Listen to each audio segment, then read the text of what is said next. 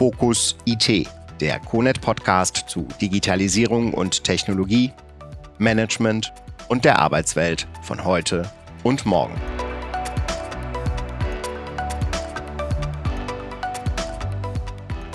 Willkommen bei einer neuen Folge von Fokus IT.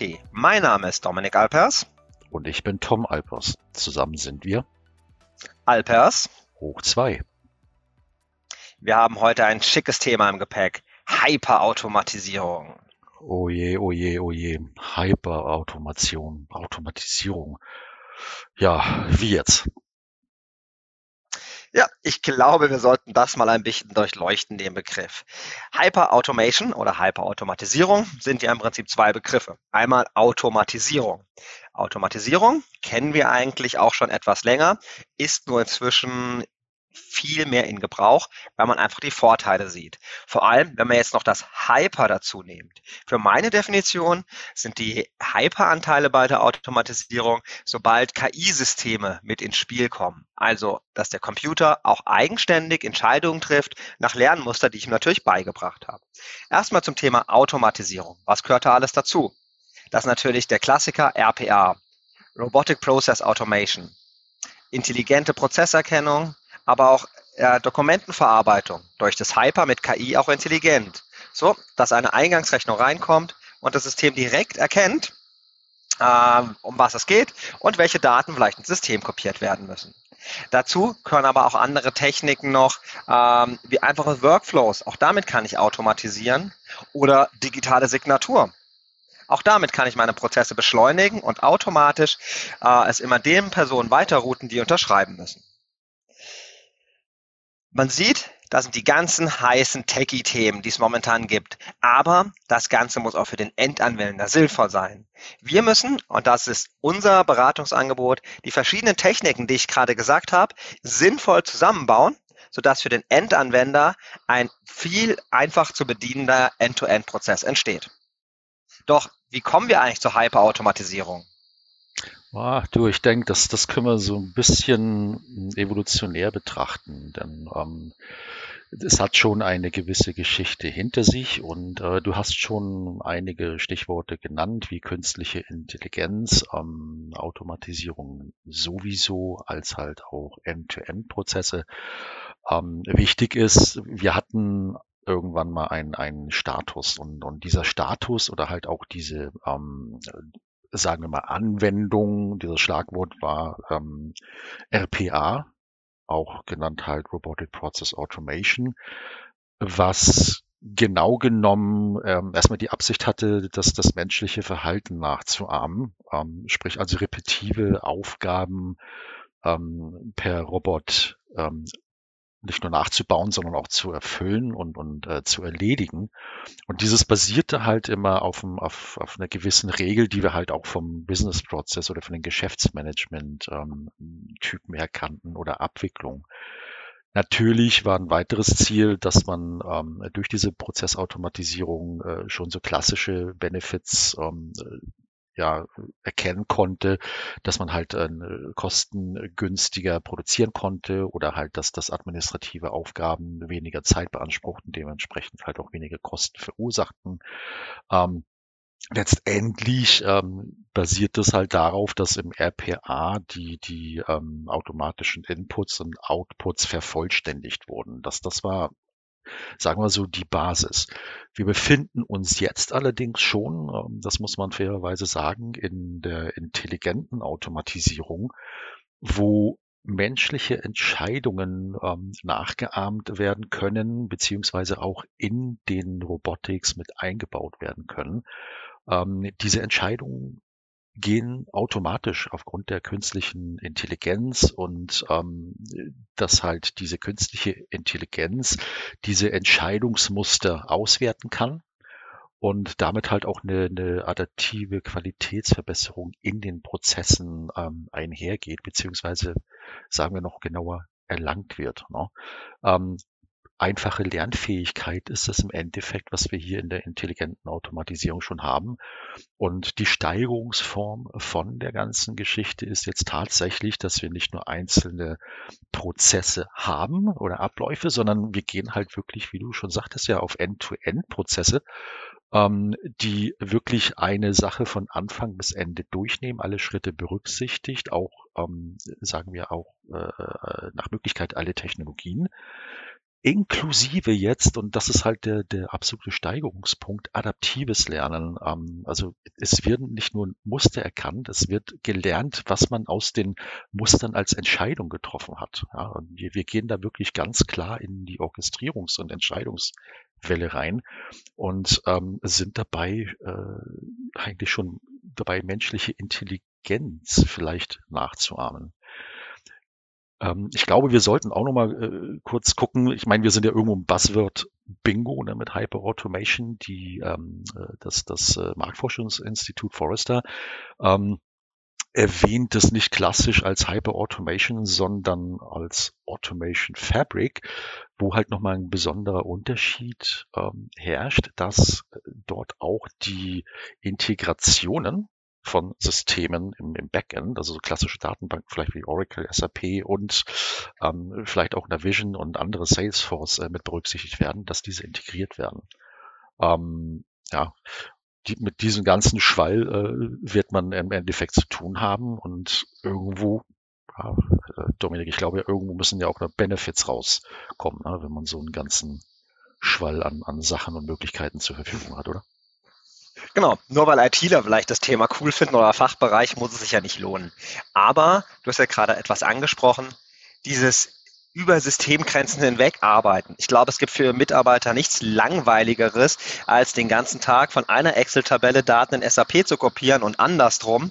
Ähm, und da haben wir genau einen riesen Vorteil von Prozessautomatisierung.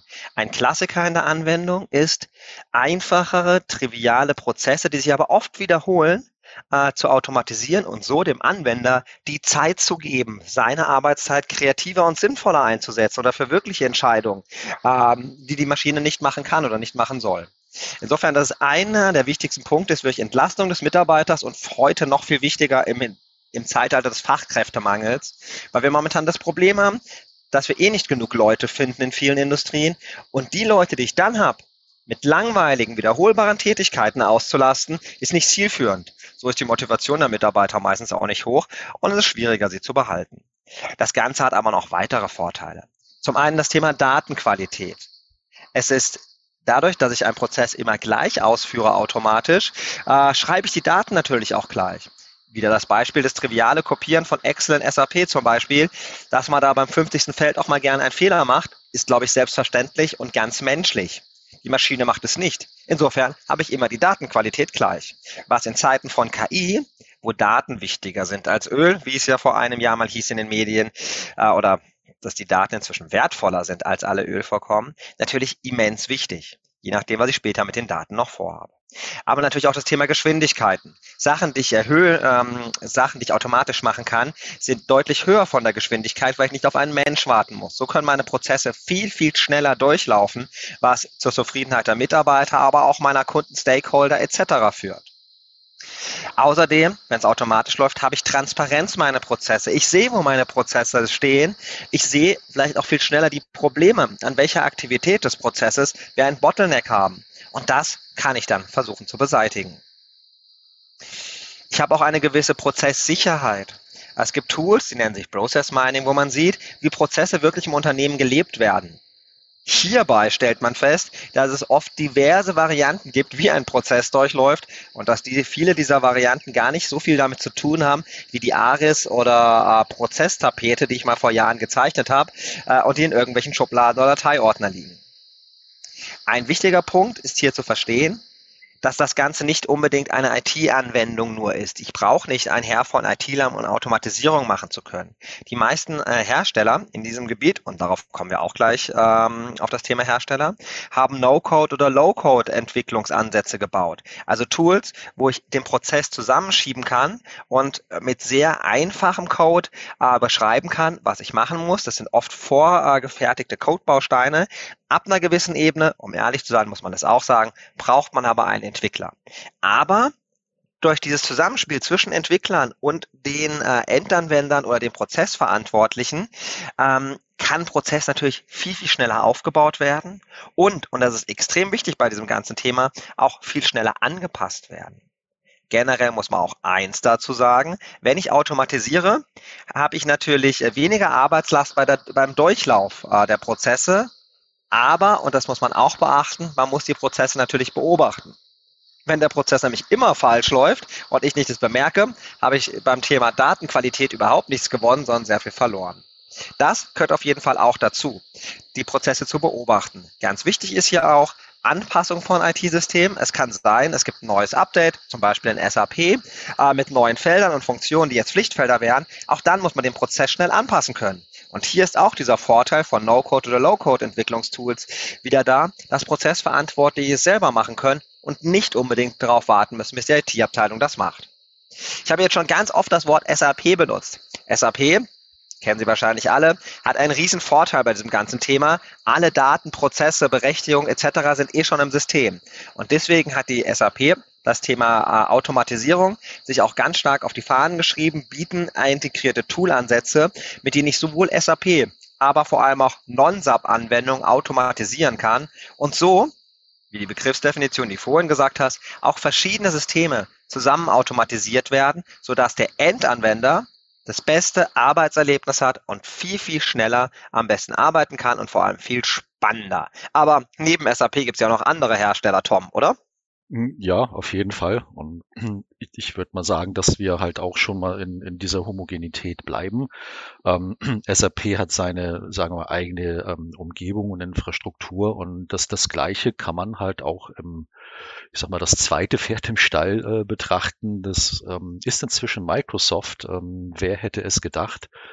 Äh, Microsoft natürlich hat erstmal mit Navision und ähm, dem ganzen Dynamics-Umfeld ja, die Möglichkeit, die, die Datenbankinfrastruktur selber oder die Systeme auch zu liefern, hat natürlich auch mit Sachen wie, wie Azure die, die Infrastruktur am Laufen und, und ähm, Datencenter.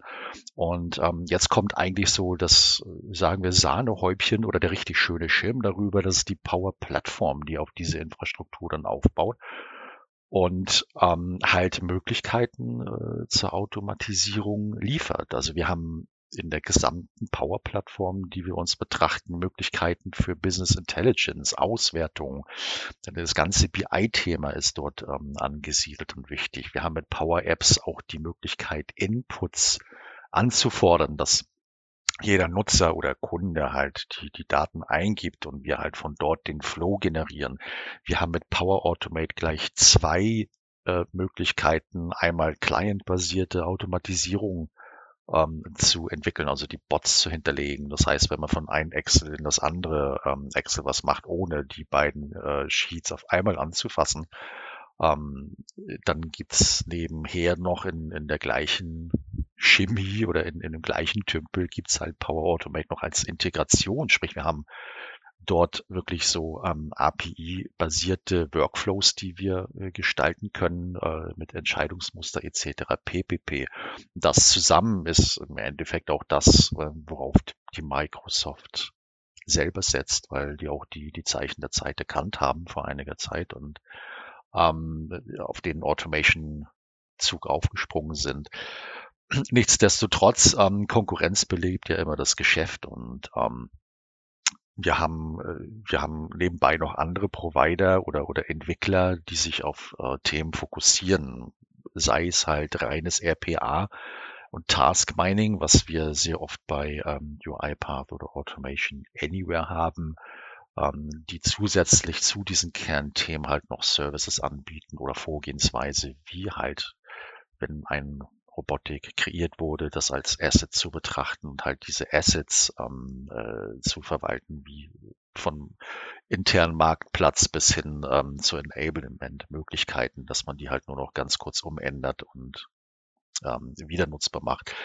Ähm, Process Mining hatten wir auch schon erwähnt. Ne? Ähm, also Process Mining, um äh, nicht nur einen äh, kleinen Prozess uns anzugucken, sondern auch wirklich die gesamte Prozessorchestration, Abweichung zu erkennen, ähm, hat man äh, zum Beispiel ganz stark vertreten bei ähm, Celonis, ja, die im Endeffekt auch auf dieses Thema raufgehen und die Footprints auswerten und aus diesen Footprints äh, die ähm, den, den, den Actions, also den, den Aufgaben zuordnen und wir dann halt das Prozessbild äh, bekommen, wie es tatsächlich ist, mit allen Abweichern.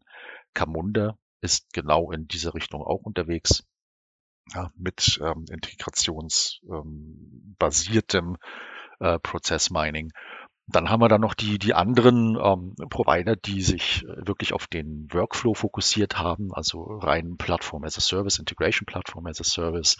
Ähm, die können wir in der Reihe nach so ein bisschen aufzählen. Also wir haben da Größen wie Burkato, ne, mit, mit sehr viel Integration. Wir haben Zapier, was ähm, auch sehr nutzerfreundlich ist. Wir haben Automate.io oder ähm, Make. Make kennt man vielleicht vom, vom vorigen Namen her, Integromat. Ähm, was auch sehr viele Kooperationen eingegangen ist mit etlichen Herstellern. Also man sieht, äh, es bewegt sich einiges auf dem Markt, ähm, verschiedene Ansätze von homogen bis heterogen. Wir werden wahrscheinlich nie einen Anbieter äh, erfahren. Alle haben ein bisschen eine verschiedene Strategie ja, und damit kommen wir auch wieder ein bisschen zurück.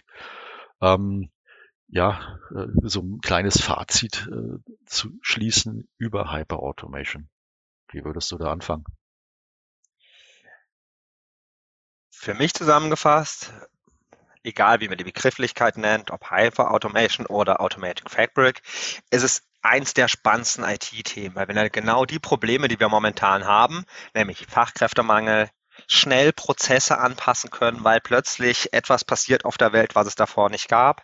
Äh, aber auch, weil es eine relativ einfache Möglichkeit ist, Prozesse extrem zu beschleunigen. Eins der wichtigsten Themen für Fachbereich und IT zusammen. Nur wenn ich sinnvoll das nutze, was wir jetzt beschrieben haben, mit den richtigen Tools, ähm, je nach Funktionsumfang muss man schauen, was da das Richtige ist und vor allem mit einer richtigen Strategie im Unternehmen, dann kann das zum Erfolg führen und mit wenig Aufwand sehr, sehr viel bringen. Hm. Ja. Allerdings, ganz wichtig, man muss die Prozesse da beachten und nicht nur die Technik. Es muss wirklich für den Prozess passend sein und für den Endanwender passend sein, der damit auch arbeiten soll. Oder? Wie siehst du das?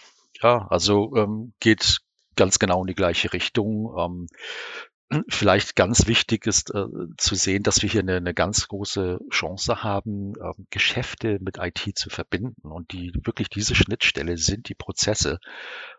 Ähm, die, die ganz große Chance auch für, für Anwender oder Leute, die diese ähm, Prozesse leben, tagtäglich damit umgehen, ähm, dass, dass man die enabled wirklich, dass die ähm, Technologie nutzen können. Ne? Also das Stichwort, was wir auch sagten, so Low-Code oder vielleicht sogar noch besser No-Code, äh, die können sich ihre Lösung dann basteln, nach Richtlinien ähm, der Organisation natürlich.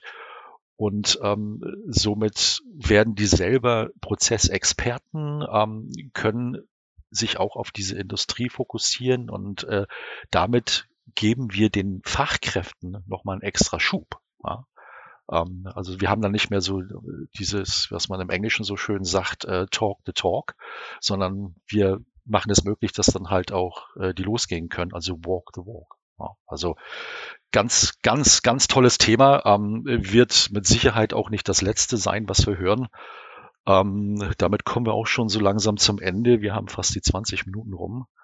Dominik, ne? ich, ich glaube, wir können uns gerne von den Hörern verabschieden ähm, wünschen noch einen schönen Tag und äh, hoffen, euch das nächste Mal wieder unterhalten zu können, beziehungsweise noch mehr Informationen zu liefern.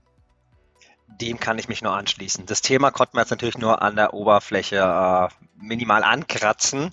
Ähm, da gibt es viel, viel mehr noch drüber zu erzählen, über jede eigene Technologie, aber auch über die Prozesse. Wie geht man das Ganze an? Insofern würde mich freuen, wenn wir uns mal wieder in diesem Podcast hören. Vielen Dank fürs Zuhören und einen schönen Tag. Das war's für heute im CONET Podcast. Alle Folgen finden Sie unter re.conet.de slash podcast.